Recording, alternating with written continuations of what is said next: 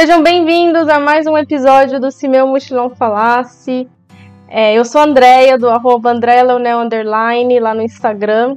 E aqui comigo hoje, tá, hoje e como sempre, está minha, minha parceira Mari, do arroba Vida Mochileira. E a gente está aqui em mais um episódio para vocês, é, onde a gente, a gente. Esse é um episódio um pouco mais de dicas, vamos dizer assim, é, para abrir um pouco a mente de vocês em relação a tipos de acomodação. Então, quando vocês forem planejar a viagem de vocês, talvez vocês poderem explorar um, uma opção diferente é, daqui do, do normal, hostel e tal. Então a gente vai falar de vários tipos de acomodação para você pensar na sua viagem. Beleza? Então a gente vai de abertura e aí a gente começa o episódio.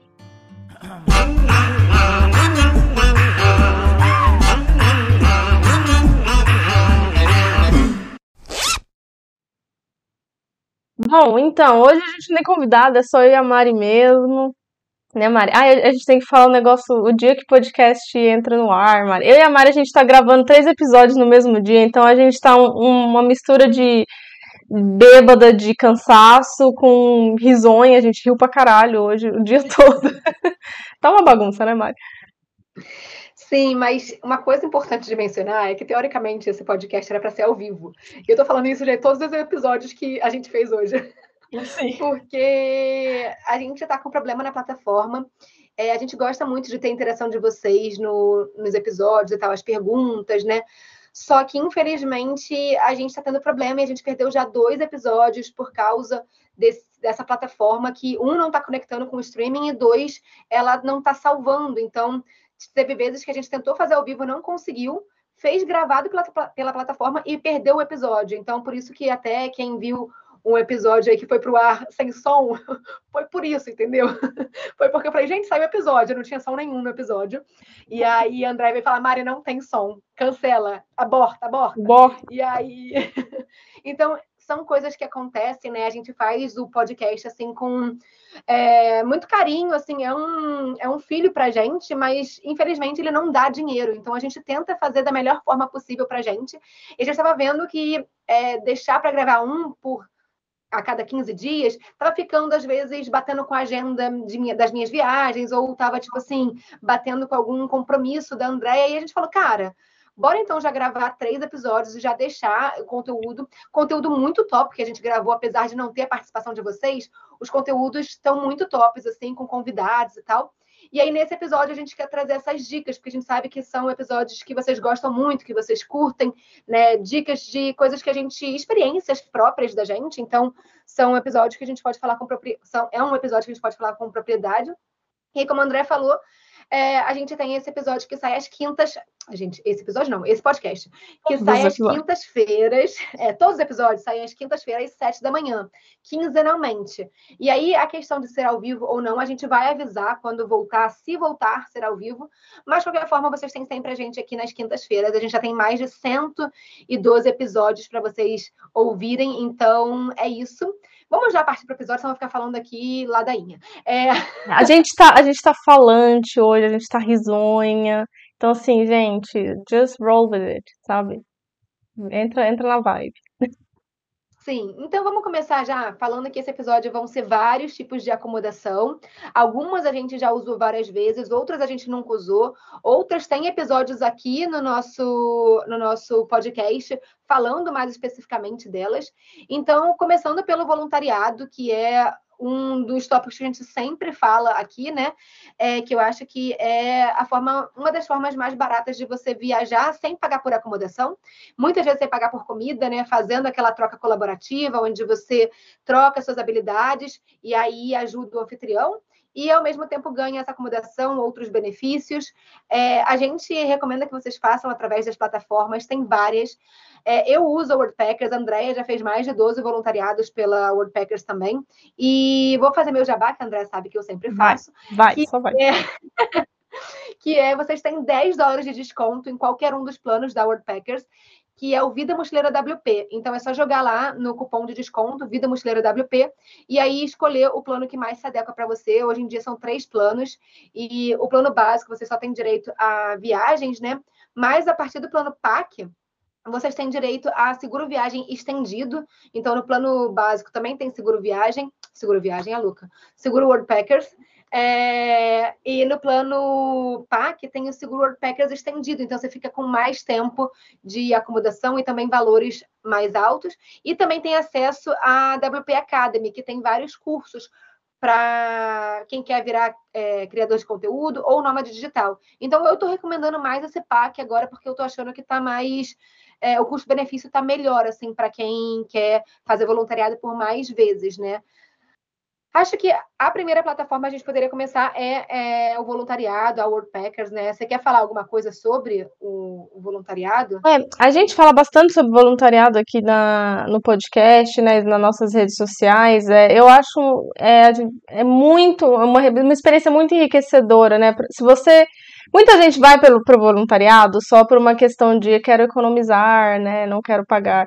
Só que tem todo um outro lado do voluntariado de enriquecer a sua experiência, aprender uma habilidade enquanto você fica lá com seu anfitrião. Tem toda a questão de você entrar em contato com a cultura e com várias culturas, se você faz voluntariado em hostel, né, e tal. Então, tem uma gama de prós, né, de que a gente sempre fala aqui, e, mas assim, o voluntariado ele também não é para todo mundo, ele não é para todos os momentos de vida. Eu fazia o meu primeiro ano de nomadismo digital, eu já tenho quatro anos. O meu primeiro ano eu fiz todo o voluntariado. Mas hoje o voluntariado ele já não cabe mais para mim como opção de acomodação, porque ele para mim hoje eu, hoje eu trabalho remotamente. Então, eu não tenho aquele tempo para dedicar para o anfitrião e acabar ficando uma experiência muito pesada para mim é, o que é injusto para o anfitrião e é pesado para mim, né? Então, eu acabei trocando meu estilo de acomodação. Então, pensem nisso, assim, não vá para o voluntariado só porque, ai, que acomodação de graça, uhul! Né? Pensa, existem coisas ali também que você vai ter que se dedicar, coisas que você vai ter que entregar. Eu gosto muito como primeira experiência de viagem, assim, eu acho que porque você conhece muita gente, é uma experiência muito social a maioria das vagas, né? Nem todas, mas a maioria. E muito seguro também, né? Porque você tem um respaldo de uma plataforma, você tem avaliações do, do seu anfitrião. Então, sempre uma boa.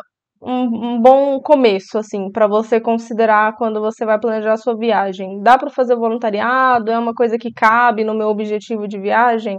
acho que sempre vale considerar essa opção.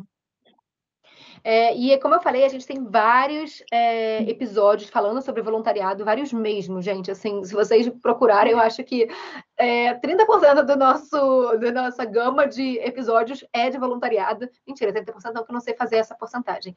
Falando aqui só de humanas. Mas vou deixar aqui os principais, assim, que eu consegui achar nesse momento que a André estava falando, eu estava procurando aqui. O episódio 3, que foi um dos primeiros que a gente fez, né? É, falando sobre voluntariado, a gente falou sobre plataformas e tal. O 48 e o 105. O 105 foi o mais recente, que foi o meu voluntariado por Portugal, onde eu fiz colheita de framboesas numa fazenda lá no sul de Portugal. Esse foi um dos últimos, mas temos esses aí. E aí, se vocês procurarem, rolarem ali no Spotify ou em qualquer plataforma de streaming, vocês vão achar outros também. Então, episódio 3, 48 e 105. Boa. E qual que é a próxima opção de acomodação, então? Próximo, hostel, que é também uma coisa que eu e André somos muito familiarizadas, né? eu sou uma defensora de hostel, gente, sério. É, para mim, hostel é a melhor, assim, a melhor forma de você conhecer outras pessoas fazendo uma viagem. É, é uma, uma hospedagem barata, então você acaba economizando bastante. É muito mais barato do que você ficar num hotel, por exemplo. Eu acho a vida social do hostel muito legal, assim, tipo, tem vários tipos de hostel, né? Então tem party hostel, onde vai ser, tipo, festa, é mais gente jovem, animada. Tem hostel família, tem hostel que é mais é, boutique, então é um hostel que até se assemelha quase um hotel, assim, uhum. de tão chique que ele é. E assim, a gente, quando a gente fala de hostel, a gente pensa logo naqueles albergues caindo no pedaço que o pessoal vai te matar e vai ou fazer tráfico humano. Mas, na verdade, o hostel. Eu ele... não sei se as pessoas pensam isso, mas. É, não sei, mas é porque. A Mari tá rola, meio sombria hoje, gente. É, eu tô meio sombria. Rola um preconceito contra os hostels, assim. Rola mesmo. Ah, é perigoso, não sei o quê. E, gente, assim, hoje em dia os hostels estão tão tops quanto hotéis três estrelas, assim. Sim. Eu fiquei em vários hostels na Itália que eu eu daria assim cinco estrelas para eles, assim. A diferença é que o hostel geralmente tem quartos compartilhados, mistos ou femininos. Eu acho que hoje é, 80% ou quase todos os hostels têm quartos femininos, né? Que é uma demanda maior que está crescendo, né? Mais mulheres viajando. Hostels têm quarto privado, então às vezes sai mais barato você ficar num hostel, hostel de quarto, pri... Eita, quarto privado em hostel do que ficar num hotel, por exemplo. E aí você vai pegar a privacidade do quarto privado, mas com a vida social do, do conceito de hostel. Então, hostel tem, tipo, geralmente tem atividades, tem muitos hostels que têm atividades para fazer interação entre os, os hóspedes. Então, tem muitas coisas legais que vocês podem viver num hostel, né? Não só questão de economia. E aí, antes da André complementar, a gente tem um episódio só sobre hostels, que é o episódio 10. E lá a gente entrou muito a fundo, cara. A gente falou coisas que é, os prós, os contras, a gente falou o que levar quando ficar num hostel, o que fazer. Olha, foi tanta coisa, esse episódio está muito bom. Episódio 10. Boa. É, cara, o hostel, de novo, outro tema que a gente fala. A gente está começando um pouco com temas, é, opções mais batidas, né? Pelo menos para quem ouve o podcast, né? Mas é aquilo, quem viaja sozinho, cara, hostel não tem outra opção para mim, assim, é quem a não ser que você seja uma pessoa muito introspectiva, assim, que você queira muito ficar só você e você, assim. É, mas o hostel é um, é um ambiente que você faz amigo até quando você não quer fazer amigo. Tipo, muita gente pergunta, ah, viajar sozinho, será que você vai se sentir solitária? Tipo, se você ficar em hostel, difícil, complicado. É, é, assim, é, um, é um ambiente de muita socialização, né? E assim, economia, né? Porque obviamente é mais barato ficar em, em, hostels, né, do que pegar hotéis. Principalmente, por exemplo, a, a Maristo Itália, né, cara? Porra, você ficar no hotel na Itália no verão custa o olho da cara. Então, ter ficado num hostel proporcionou ela a opção de, de poder conhecer a Itália numa época de, de alta temporada, né? Apesar de que o hostel na Itália também é caro, mas não tão caro quanto o hotel, né? É, e assim, cara, hostels com padrões muito, muito altos hoje em dia, né? Tipo, muito novinhos, assim, super tecnológicos. Então, porra, eu acho que é uma, uma puta experiência. Eu não fico em hostel quando eu tô trabalhando, porque por uma questão que se alguém me atrapalha dormir, eu vou acordar mal e eu tenho que trabalhar no outro dia, então acabou, eu fico menos em hostel hoje. Mas se eu sozinha vou fazer uma viagem que eu vou estar de férias do trabalho, pô, eu fico em hostel assim sem pensar duas vezes. Acho que eu, eu fico mais num hostel melhor, assim, eu pago um pouquinho mais para um hostel melhor. A Mari querendo e sem querer, às vezes fica num, numa furada, né, Mari? Nos muquifo, mas aí Mas é uma coisa que eu preciso falar é que, gente, leiam sempre as avaliações. Às vezes Sim. eu quero fazer uma viagem longa e eu marco um milhão de rostos atrás do outro, e aí o último que eu, que eu marco, geralmente é o que dá sempre merda, porque eu, eu tipo, ah, beleza, tô acertando em todos, aí eu meio que é, baixo a guarda, não leio as avaliações e me ferro. Foi o que aconteceu em, na Albânia. Eu marquei todos os top e aí deixei o, da, o de Tirana por último e me fudi. E aí... Mas quando você falava também no início, quando você viajava, você pegava o mais barato.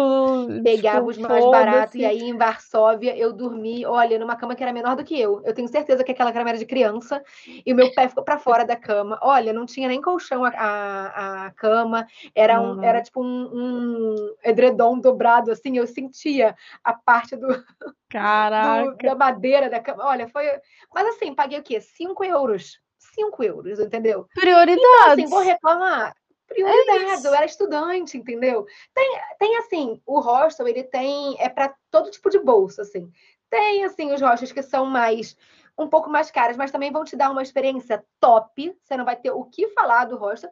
E tem os que são mais baratos, você vai falar, hum, aquele banheiro não estava tão limpo.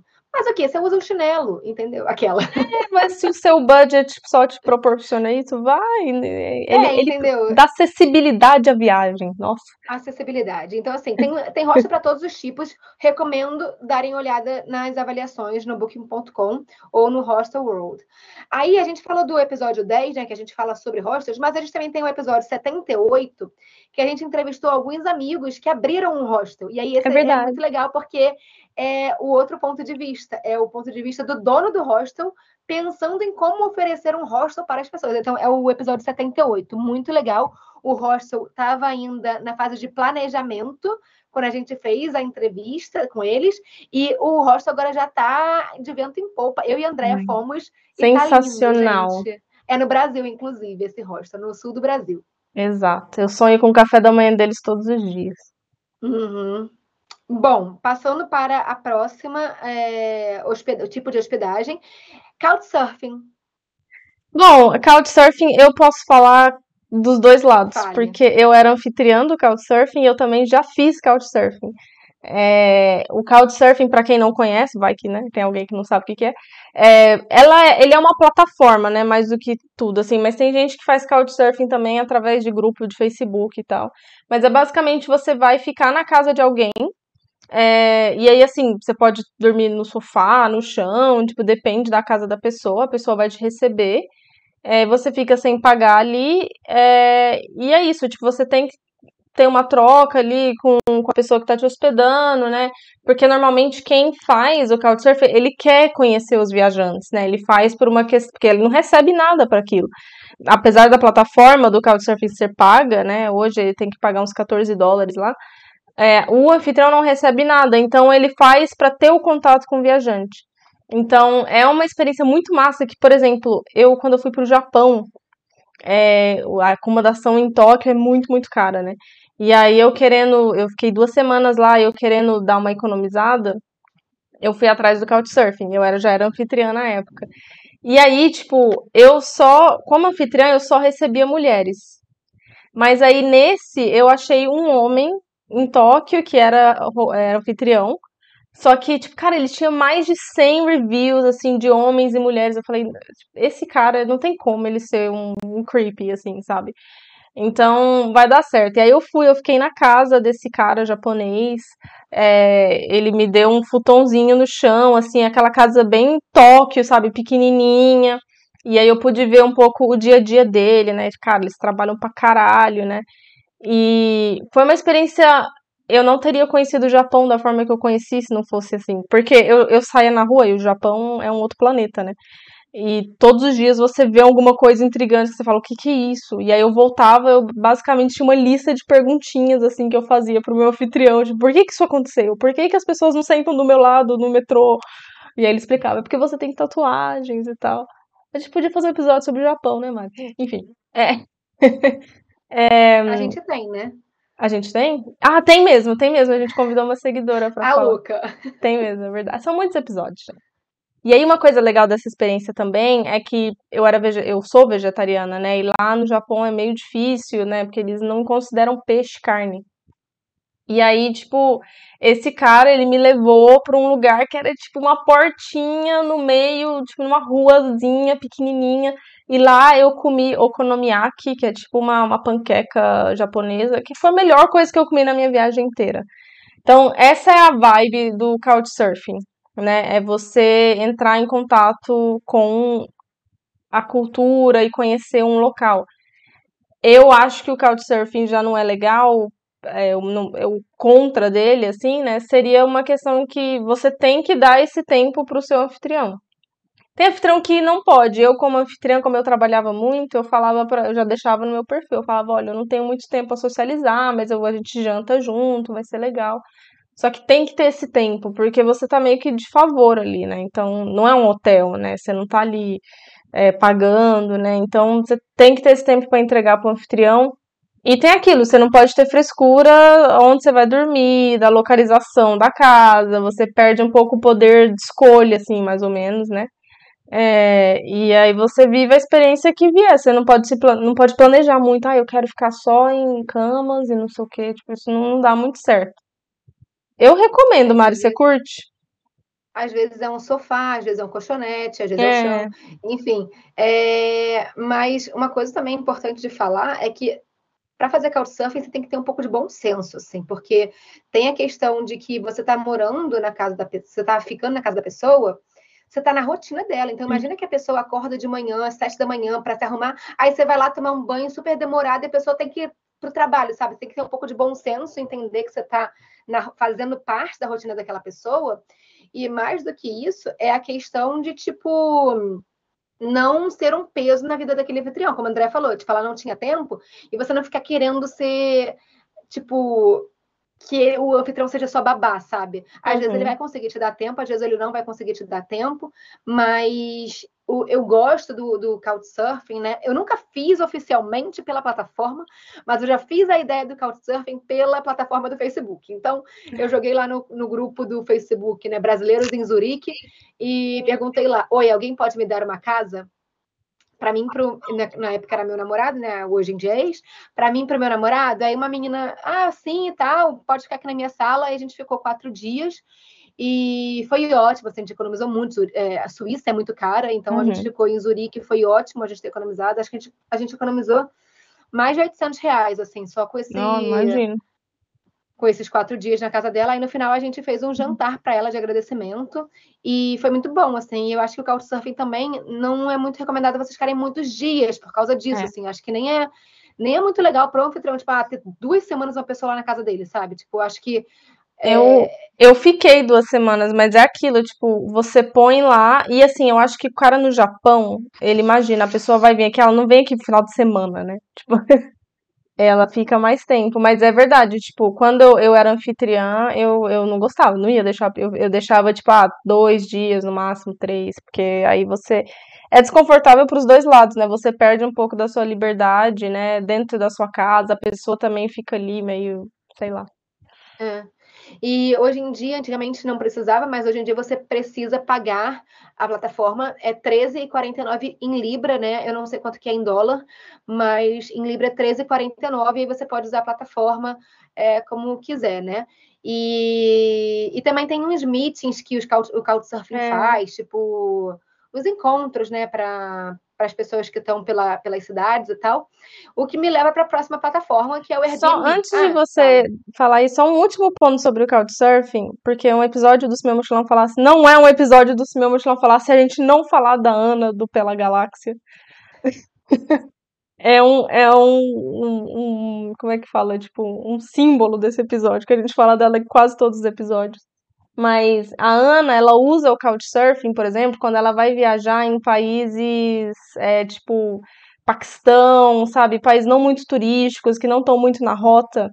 Ela usa para ela se infiltrar mesmo na, na cultura, sabe? E vocês, se vocês acompanharem no Instagram dela, né? Arroba pela galáxia, vocês vão ver, tipo, ela, ela vai, tipo, ah, cidadezinha no interior do Paquistão, aí ela mora lá com um monte de gente, tipo, com a família, né? Então, isso é muito legal do Couchsurfing também. Às vezes não tem muita opção de acomodação, ou então você vai de propósito mesmo, para fazer parte da vida de uma família do lugar. Esse é um, é um lado muito positivo do Couchsurfing também. E temos um episódio só sobre Couchsurfing, episódio 30.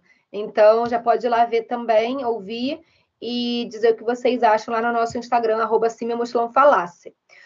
E aí, me leva para o próximo tipo de acomodação, que é o Airbnb. Airbnb, né? Que é aquele negócio que todo mundo já conhece, todo mundo já usou, nem sabia que usava o Airbnb. Porque, assim, hoje em dia, o Airbnb, ele está misturado, infiltrado no Booking.com também. Que agora, o mesmo apartamento de Airbnb também está infiltrado nessas plataformas que a gente usa para procurar hostel e hotel. Então, já você vai alugar um, um sei lá, um, um, apartamento, ele também é um Airbnb. É que você foi na plataforma diferente. Mas o Airbnb, então, basicamente é o quê? Você tem a possibilidade de alugar a casa inteira, né, o apartamento inteiro, o, o estúdio inteiro, ou um quarto na casa da pessoa. Diferente do Couchsurfing, você não está ali de favor, você está pagando para estar ali. Então, você tem geralmente o, o seu espaço Às vezes você tem que dividir banheiro com a pessoa né, da casa ou não, e às vezes você tem acesso à cozinha ou não. Geralmente, os, se você se você está num quarto da casa da pessoa, geralmente você não pode usar a cozinha. Mas quando você tem a casa inteira para você, é como se você morasse ali, você pode fazer o que quiser. Hoje em dia, o Airbnb está tão difundido que as pessoas compram casas para fazer Airbnb. Elas uhum. não. Tipo assim, não é que nem eu, por exemplo, ah, vou ficar três meses no Brasil e vou alugar a minha casa para o Airbnb enquanto estou no Brasil. Não, as pessoas compram casas para fazer Airbnb. É, o Airbnb ele perdeu muito a essência que ele tinha antes, né? Que ele era uma plataforma de troca. Não sei se vocês vão lembrar, lá no início, 2016, 2017, ele era uma plataforma para você ficar na casa de um local, né, pagando, mas para você viver ali a cultura local. Virou um business, né, virou um negócio. Inclusive, eu sou analista de dados e eu fiz uma análise de dados do Airbnb aqui em Nápoles, né, na cidade que é a minha base, né? E, cara, hoje você tem a pessoa compra a casa para fazer o Airbnb, e aí não, ela nem gerencia o anúncio dela. Ela põe na mão de uma empresa que gerencia o anúncio, que cuida da casa. Então virou uma coisa meio impessoal, assim. O Airbnb, para quem é nômade digital, todo mundo já usou, com certeza, né? Porque uma grande vantagem dele para quem é nômade é que ele, quando você vai ficar quatro semanas ou mais, né? Um mês ou mais, depende da, da propriedade eles te dão um super desconto. Às vezes fica o preço de ficar duas semanas, sabe? Então, muitos nômades usam, assim. Eu não uso mais. Principalmente porque. É bom que eu tô falando que todas as coisas que a gente tá falando eu não uso mais, né? O povo tá falando onde você fica, mulher. a gente vai falar onde que eu fico daqui a pouco. Mas a questão do Airbnb é que se você viaja sozinho, você acaba ficando meio solitário, porque zero social né? A não ser que você fique com outras pessoas, mas depende muito, assim. Então, se você viaja sozinho, não é muito bom. Quando você viaja com gente, na verdade, fica até barato, assim, né? Se você for dividir os custos com as pessoas e você fica ali em casa, você se sente em casa, né? Então, assim, já foi muito melhor o Airbnb, na minha opinião. Mas é, eu acho que, não sei se você concorda comigo, Mário, eu acho que ele se tornou uma plataforma meio premium, assim, eles foram para um lado de, ai, ah, agora você pode alugar casas no topo de uma árvore, saca? E aí custa um milhão de, de reais, saca? E não fala muito comigo, assim, essa, essa estratégia. É, o Airbnb ele ficou bem mais caro mesmo, assim, até dependendo se você for em casal, e o lugar que você for nem tá valendo muito a pena. Às vezes ficar num hotel que tem café da manhã incluído tá mais barato do que ficar num Airbnb, por exemplo. É. Mas se você vai em família ou com amigos, realmente fica muito mais barato, né? Então, eu usei o Airbnb nas últimas viagens que eu fiz na Itália, quando a gente foi para Cinque Terre e quando a gente foi para hum, Ilha da Madeira, a gente estava em quatro. E aí valeu super a pena, assim, saiu uhum. muito mais barato. Mas em casal, assim, você tem que botar muito na balança para ver se realmente vai, é, faz sentido. É, ou então, até, se você for viajar em casal, bota na balança.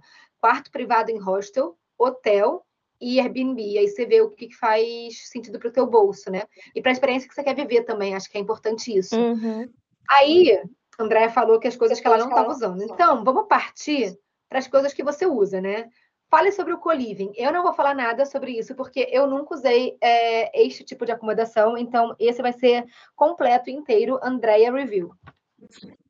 Então, meu primeiro ano de nomadismo eu fazia voluntariado barra hostel, né?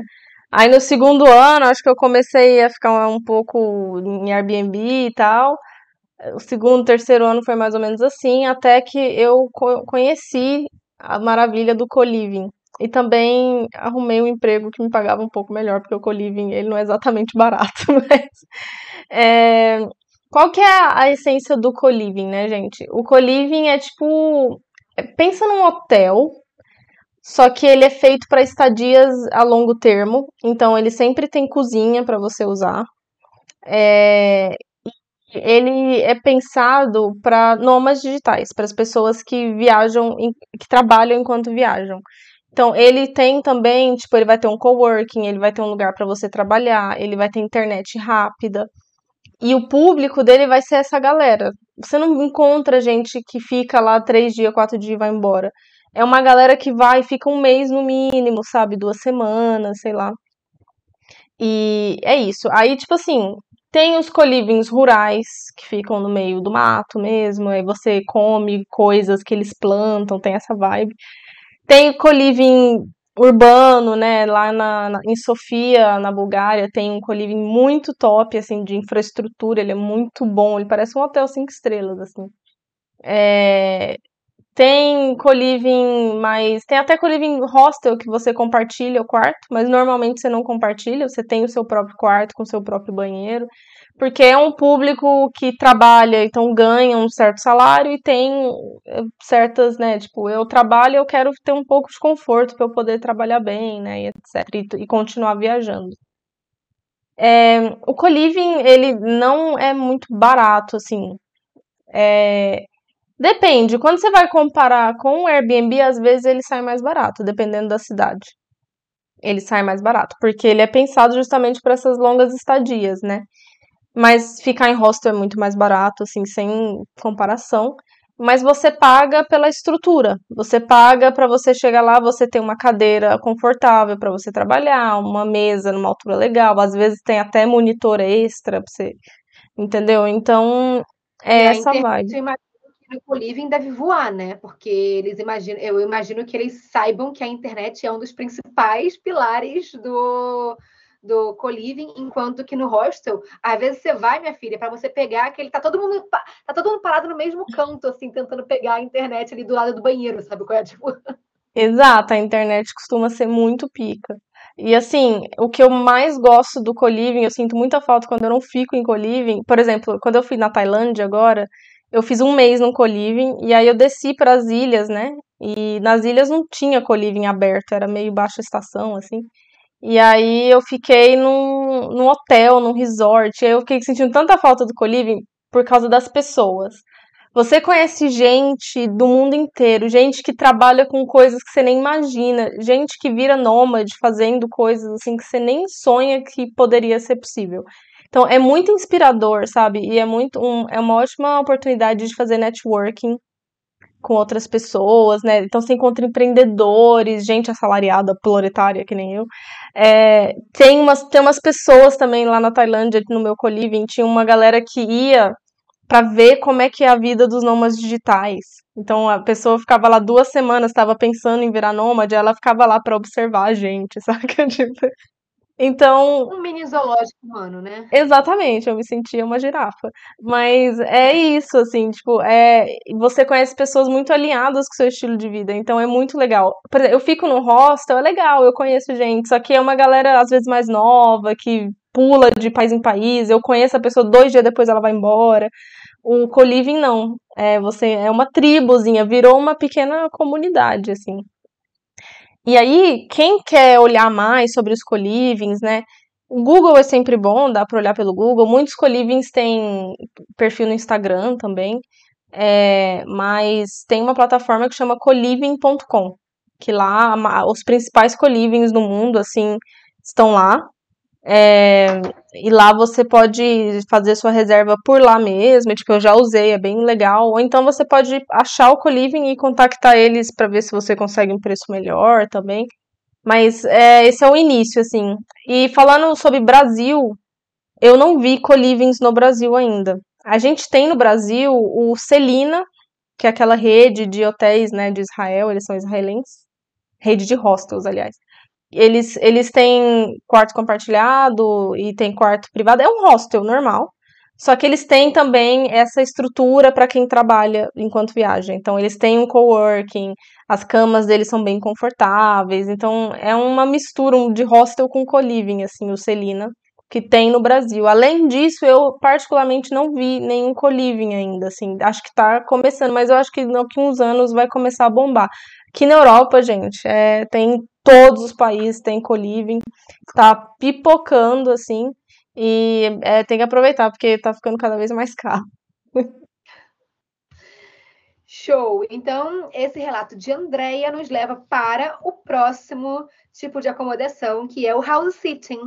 Olha que interessante, house sitting. A gente fez um episódio passado que foi sobre house sitting, então o episódio 112 é sobre house sitting e também tem o episódio 62 que também é falando sobre house sitting barra pet sitting. Então lá a gente explica tudo. O episódio 112, gente, está completo e foi com os experts é, brasileiros, inclusive. Tem até prêmio, já falei, mandei aqui que tem prêmio, mas não sei se tem prêmio, não. Mas é que eles fizeram. Tudo bem. Inventando aqui. É, eles fake fizeram news. mais. É, é, fake news. Eles fizeram 50 hum, house sittings até hoje, então é coisa pra caramba. Talvez a gente esteja fazendo. Vocês estejam ouvindo esse episódio, eles já estejam no 51. É, Exato. E aí, e aí, o legal é que eles têm mentoria. A gente vai falar aqui rapidamente o que é o house sitting, mas eles têm uma mentoria muito legal. O André até fez, pode falar um pouquinho mais sobre isso, para ensinar vocês o passo a passo de como fazer esse tipo de hospedagem, né? Porque é um estilo, é um estilo de viagem mesmo.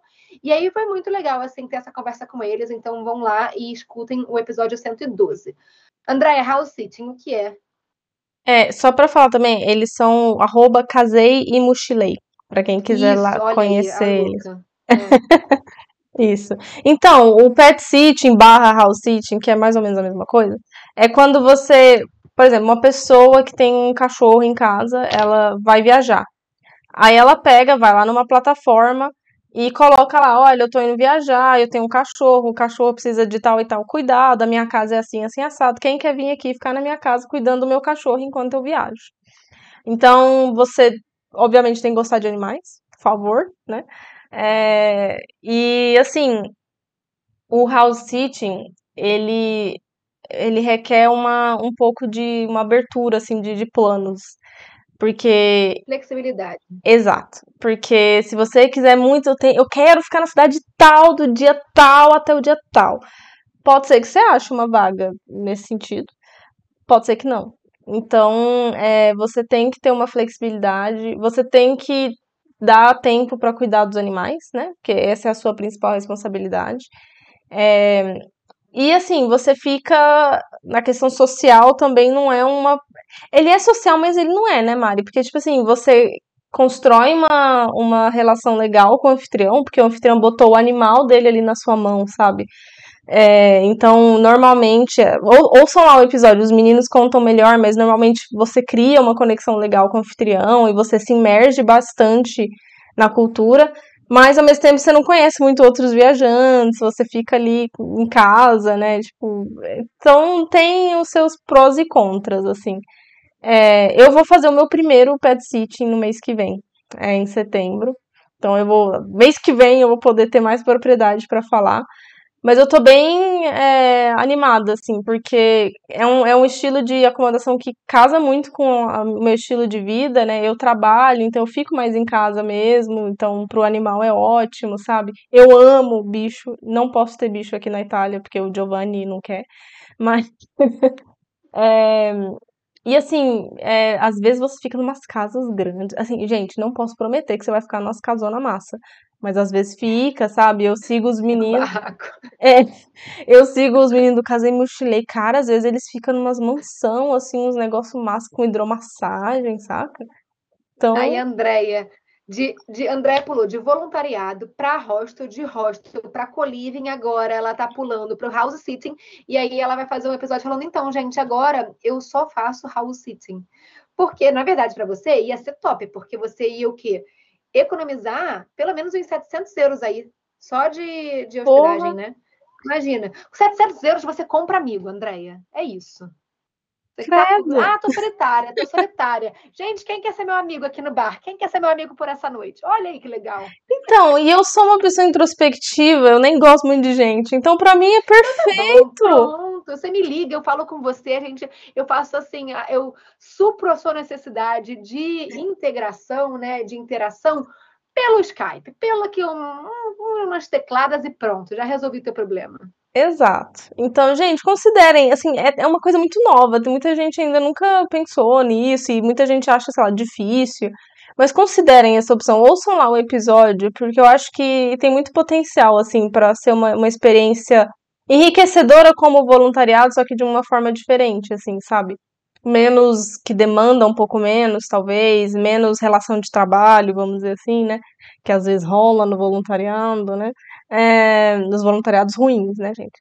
Mas é, é isso, eu vou testar. Quando eu voltar, eu, eu falo para vocês como é que foi. Show. Episódio 62 e 112 sobre house sitting. Estamos partindo para o fim já. Então, rapidamente, vamos pontuar o hotel, né? O hotel é um tipo de acomodação, então vamos falar rapidamente dele. É, não é uma coisa que... Eu senti um preconceito com o hotel. Senti também, falei. Mas é porque eu acho assim, o hotel, ele Óbvio, tem público, porque senão não existiriam muitos hotéis no mundo. Mas é porque o hotel, para mim, ele é assim, ele é aquele tipo assim, para mim ele é caro. É, ofere... O que você vai ter pelo custo, você vai receber? Provavelmente. Tem uns hotéis que não, você vai pagar caro e não vai receber o que você está pagando. É. Mas é, o, que me, o que eu sinto falta no hotel é da interação, sabe, com outras pessoas.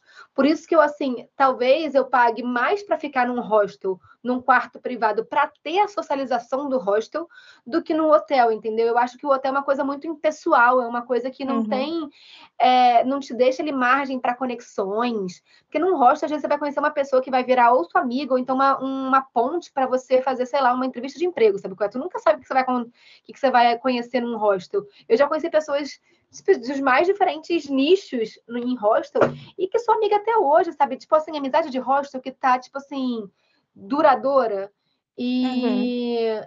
e aí eu acho que, tipo, o hotel, ele não tem muito essa pegada. E aí me deixa um pouco, tipo, frustrada. Mas, assim, entendo que é um tipo de acomodação que as pessoas considerem. E se é o seu tipo, tipo, tudo bem, não tô julgando. Fale, Andréia, sobre isso. Não, tem gente que curte um luxo, né? Tem gente que curte, não, eu preciso ter uma piscina, eu preciso ficar num lugar foda, tipo, como localização, né? Central e tal. Tem um pouco do status, o hotel ele é muito status, e tem os resorts, uma coisa que me irrita. É, o inglês faz muito isso. Ele viaja e ele fica em resort, ele não sai do resort, ele só fica lá e ele não conhece o país, não conhece nada, fica enfiado naquela porra daquele resort. Eu tenho muito ranço. Inclusive, fiquei nesse resort lá na Tailândia, sabe? Ah, tinha piscina, o quarto era grande, era, sei lá. Mas assim, sem alma, sabe? É um. Deve, deve existir hotéis com alma, mas a maioria não tem muito. mas eu entendo, eu vejo o hotel como um abracinho, assim. Às vezes você precisa de conforto, de ter uma caminha gostosa, sem ter que pensar muito, sabe? Pra onde que eu vou, o que, que, vai, o que, que vai acontecer comigo é aquela coisa mais previsível.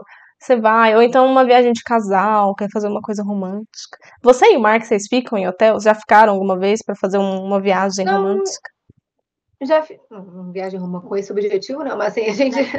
É... Viagens não são românticas comigo, não, André. Você anda pra caralho, não tem nada de romântico nisso. Mas já ficamos em hotel, sim. A gente foi duas vezes em hotel aqui na Inglaterra mesmo. Quando a gente foi visitar Londres. Hoje em dia a gente mora perto de Londres, mas antigamente a gente não morava, então a gente ficou já em hotel em Londres. Já ficamos em hotel, acho que na Tailândia também, mas geralmente o que eu tento fazer é pegar quarto privado em hostel pra gente.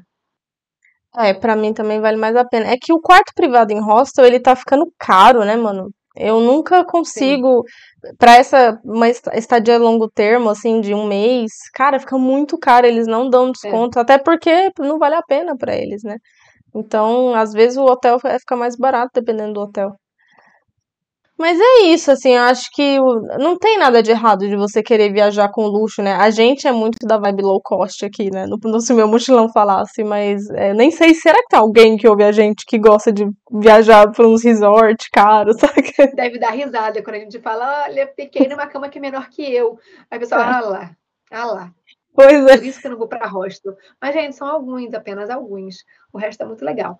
Inclusive, me sigam lá no, no Vida Mochileira para vocês verem como que é um hostel na Itália, quarto privado. Eu tô indo para lá. Ah, vocês já vão ter. O episódio já vai ter saído quando eu for para aí. É, muito tempo. É, o, problema de, o problema de gravar é, episódio é isso. Você vai estar falando um negócio que vai acontecer, mas na verdade, quando o episódio sair, já aconteceu há tipo dois meses atrás. Exato. Enfim, gente, olhem lá no meus, nos meus destaques do Instagram.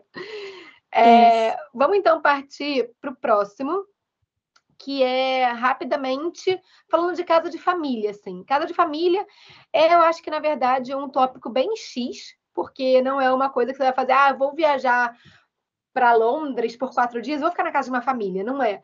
Geralmente, casa de família é quando você vai fazer um curso de línguas. Então, ah, veio para Londres para estudar inglês e você fica na casa da família. É. é. uma coisa bem X, assim, mas também é um tipo de hospedagem. Eu fiquei é, duas vezes em casa de família. A primeira vez, quando eu vim para Inglaterra, eu aluguei o quarto na casa de uma família brasileira, quando eu vim estudar inglês. E aí foi muito legal, assim, os filhos eram britânicos e a mãe era brasileira, então para mim foi uma experiência ótima e não tive, não tenho o que falar dessa experiência, mas em maio desse ano de 2023, eu tive uma experiência que foi legal, mas assim, me deixou um pouco traumatizada na questão da gastronomia. Que foi, é, eu fiquei na casa de família para fazer a minha expedição de Londres. E aí a casa da família, ela era uma família nigeriana. Então, a culinária deles é muito apimentada. E assim, não é uma aquela, aquela pimentada que, tipo assim, ah, tô comendo aqui de boa e tal. É aquela pimentada que você come e você tá chorando. E aí eu sofri um pouco, porque eu fiquei duas semanas. E foram duas semanas assim que, cara, a minha barriga abriu um buraco. E eu, é. tipo assim, tive muito problema de questão de diarreia, sabe? Qual é? Tipo, dormindo, eu acordava, tipo, com uma pontada à noite, tinha que sair correndo pro banheiro, porque, tipo, a pimenta estava saindo por baixo, sabe qual é? Caralho. Aí foi assim foi tenso, assim, teve uma, eu, eu, questionei assim, cara, não vou mais comer aqui, sabe? Só que o problema era, eu tava ficando lá justamente para economizar, porque a, geralmente a casa de família ela dá café da manhã e o jantar. E eu falei, cara, se eu tiver que começar a pagar as minhas paradas, tipo, não vai fazer sentido estar aqui, sabe? Porque era melhor estar na minha casa. E uhum. aí eu tentei o máximo, assim, cheguei a conversar com a família e tal, eles me ignoraram. E aí É que cê, a gente que tem que entrar, né, na rotina deles. Eu acho que, né? inclusive, no dia que eu falei que é, eu não gostava de. Porque, assim, eu esperei quatro dias para falar que eu não gostava de Spice.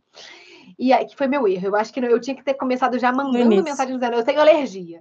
Mas eu não mandei. E aí foi, foi o meu erro. E aí, depois de quatro dias, eu fui falar assim: ah, eu, eu não gosto de pai, não gosto de comida apimentada, não sei o quê. A minha, tá bom, quando eu cheguei em casa, tava, foi o dia mais apimentado de todos. Então, assim, eu acho que foi assim, ah, você não gosta, filha da puta? Toma aqui. Toma aqui. É. Eu acho que... Então, assim, mas assim, de resto, a família era um amor, assim, a, a, os, as filhas, né, sentavam comigo para comer. Foi muito legal a experiência, assim, a imersão naquela cultura, né? No caso, eu caí numa, numa família nigeriana, então acabei pegando muito dessa cultura.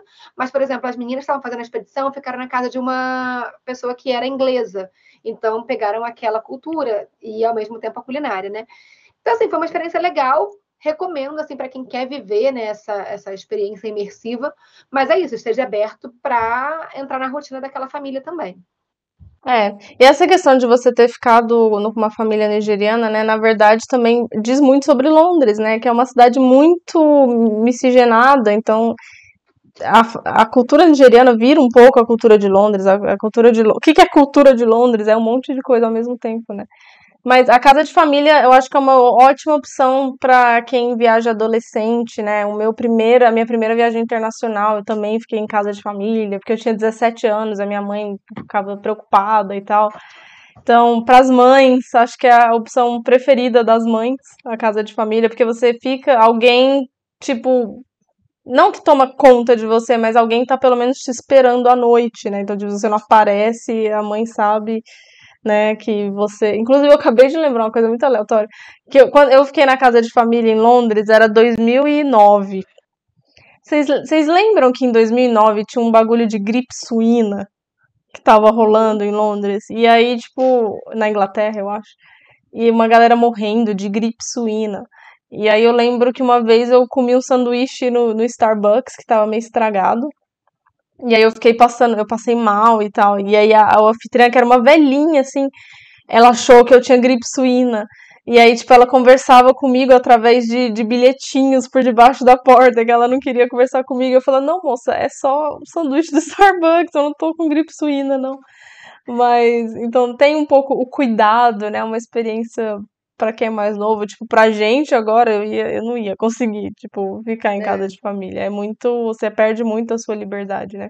Mas eu tenho memórias Sim. muito gostosas, assim, dessa experiência, porque você vive o dia a dia ali, tipo, e aí foi a primeira vez que eu tomei o chá inglês. Ela fazia café da manhã pra gente, era o café da manhã em inglês, então eu tomei torrada com feijão, sabe? E é tudo aquilo é diferente, e é como é a primeira vez também, né? Então, eu tenho memórias boas, mas passou. Por último, casa estudantil. Essa é uma experiência que a Andrea pode falar melhor, porque eu nunca vivi isso, mas tem umas dicas muito boas, assim. Então, conte-nos, Andrea. Então, gente, esse, esse é, é um travel hack, assim, é uma, uma dica para vocês é, economizarem uma grana. Eu sei que isso funciona bem na Inglaterra ou no Reino Unido. Outros países da Europa eu não sei, mas eu imagino que sim, porque o sistema é mais ou menos o mesmo. Que basicamente é o seguinte: é, as universidades na Inglaterra elas fecham, né, no verão. Eu morei no meu primeiro ano de universidade em Londres, eu morei dentro do campus, na, nas residências estudantis. E aí quando chega tipo maio, eles mandam todo mundo embora, todo mundo tem que ir embora. Se você quiser passar o verão lá, você tem que pagar, mas normalmente as pessoas vão para casa, né, para casa dos pais e tal. É, o que significa que eles ficam com vários quartos vazios nas residências estudantis dentro das universidades de maio até setembro, mais ou menos, que é as férias de verão. E aí, o que, que essas, essas residências fazem? Elas abrem para o público. Então, você pode ir lá e marcar um quarto, é, reservar um quarto, e ficar numa residência estudantil, o que é uma experiência legal em, em, em si, mas também é legal porque normalmente o quarto é, é seu, então você tem uma privacidade, às vezes tem banheiro dentro do quarto, às vezes é compartilhado. Você tem acesso à cozinha, que as pessoas moram lá, né? Então elas têm acesso à cozinha. E por um preço, assim, muito menor do que um Airbnb, do que uma, uma acomodação desse estilo. É, como é que você acha isso? Você tem que ir no site das residências estudantis. Então, ah, eu quero ir em Liverpool. Vou no site da Universidade de Liverpool, vou achar ali a parte de residência estudantil e lá vai estar tá escrito Summer Accommodation, né? Que é normalmente como eles falam. No resto da Europa, como eu falei, eu nunca fiz, mas dentro da Inglaterra eu fazia muito quando eu era estudante. E até depois também. Eu lembro que uma vez eu fui ver um show em Londres. E como era julho, tipo, acomodação caríssima em Londres e tal. Aí eu vi lá, tipo, uma universidade que tinha um quarto lá, e aí eu marquei, tipo, cara, super legal, super arrumadinho. Não é nada luxuoso, né, gente? A residência estudantil, ela é, ela é básica, assim, né? Mas, porra, tem uma cama ali, você tem a privacidade e tal, às vezes fica bem localizado também. Vale super a pena para quem tá indo, principalmente pro Reino Unido, né, que eu sei que funciona, e quer economizar aí umas libras, que não tá fácil, né, gente? 6 e 12 bateu hoje a libra. Sim, ah, tá melhor do que em abril, que tava 6,43. Aquela, né? Vendo que tem uma lista aqui de quanto tava por mês. Você sofrer é, né? é um é. masoquismo. Exatamente, tava 6,26 em junho, olha que legal. Baixou. É, caiu, caiu. Compra, compra Libra. É, mas, gente, são essas as, as acomodações que a gente tinha aqui na nossa listinha, né? Então, eu vou rapidamente falar os episódios de novo. Voluntariado 3, 48 e 105. Ah, inclui 47 também, porque o 47 também é sobre voluntariado. Hostels 10 e 78. Couchsurfing 30. House Sitting 62 e 112. E aí, deem uma ouvida nesses episódios, porque eles estão explicando mais profundamente. Aqui a gente só pincelou, porque a ideia desse episódio era literalmente pincelar tipos de acomodação. Isso. E mais uma vez, obrigada por ouvirem a gente, né? A gente vai avisar vocês caso o, o podcast volte a ser é, ao vivo, né? Enquanto isso, a gente vai manter ele gravado, mas sempre trazendo conteúdo de qualidade para vocês. A gente vai tra tentar trazer mais convidados, né? Porque por um tempo era só eu e a Andrea, que era como estava encaixando nas nossas agendas, mas agora gravada dá até para ser melhor, porque a gente consegue é, marcar com mais antecedência com o convidado. Tipo, ah, no dia tal a gente vai gravar para o convidado. Aí, ah, beleza. Porque quando é ao vivo, às vezes as pessoas não podem. E aí, é. então, tipo, já está na agenda delas, fica mais fácil. Então, também esse é um ponto positivo de ser gravado. Mas é isso, deixem lá suas perguntas. Se tiver qualquer pergunta sobre o tipo de acomodação, é só deixar lá no nosso Instagram, arroba. E, André, alguma é, coisa para falar por último, para encerrarmos? É isso, é só para realmente dar umas ideias aí para quem tá planejando uma viagem, às vezes teve uma, alguma coisa que a gente falou aqui que você não, não tinha pensado sobre isso. E agora a sua viagem vai ser muito mais legal, por causa das nossas dicas. Ou não, né? A pessoa falou, foda-se. Não sei. Enfim, gente. A gente, eu vou ficar no hotel. A gente tá gravando há quatro horas, então nesse momento a gente tá só rambling. a gente já a gente tá, tá, só o pó da rabiola. Vocês que como, ouvem esse como, podcast estão acostumados. Vocês estão de casa. Como diz uma seguidora, você tá só o pó da bactéria. É isso, tipo assim. Exato.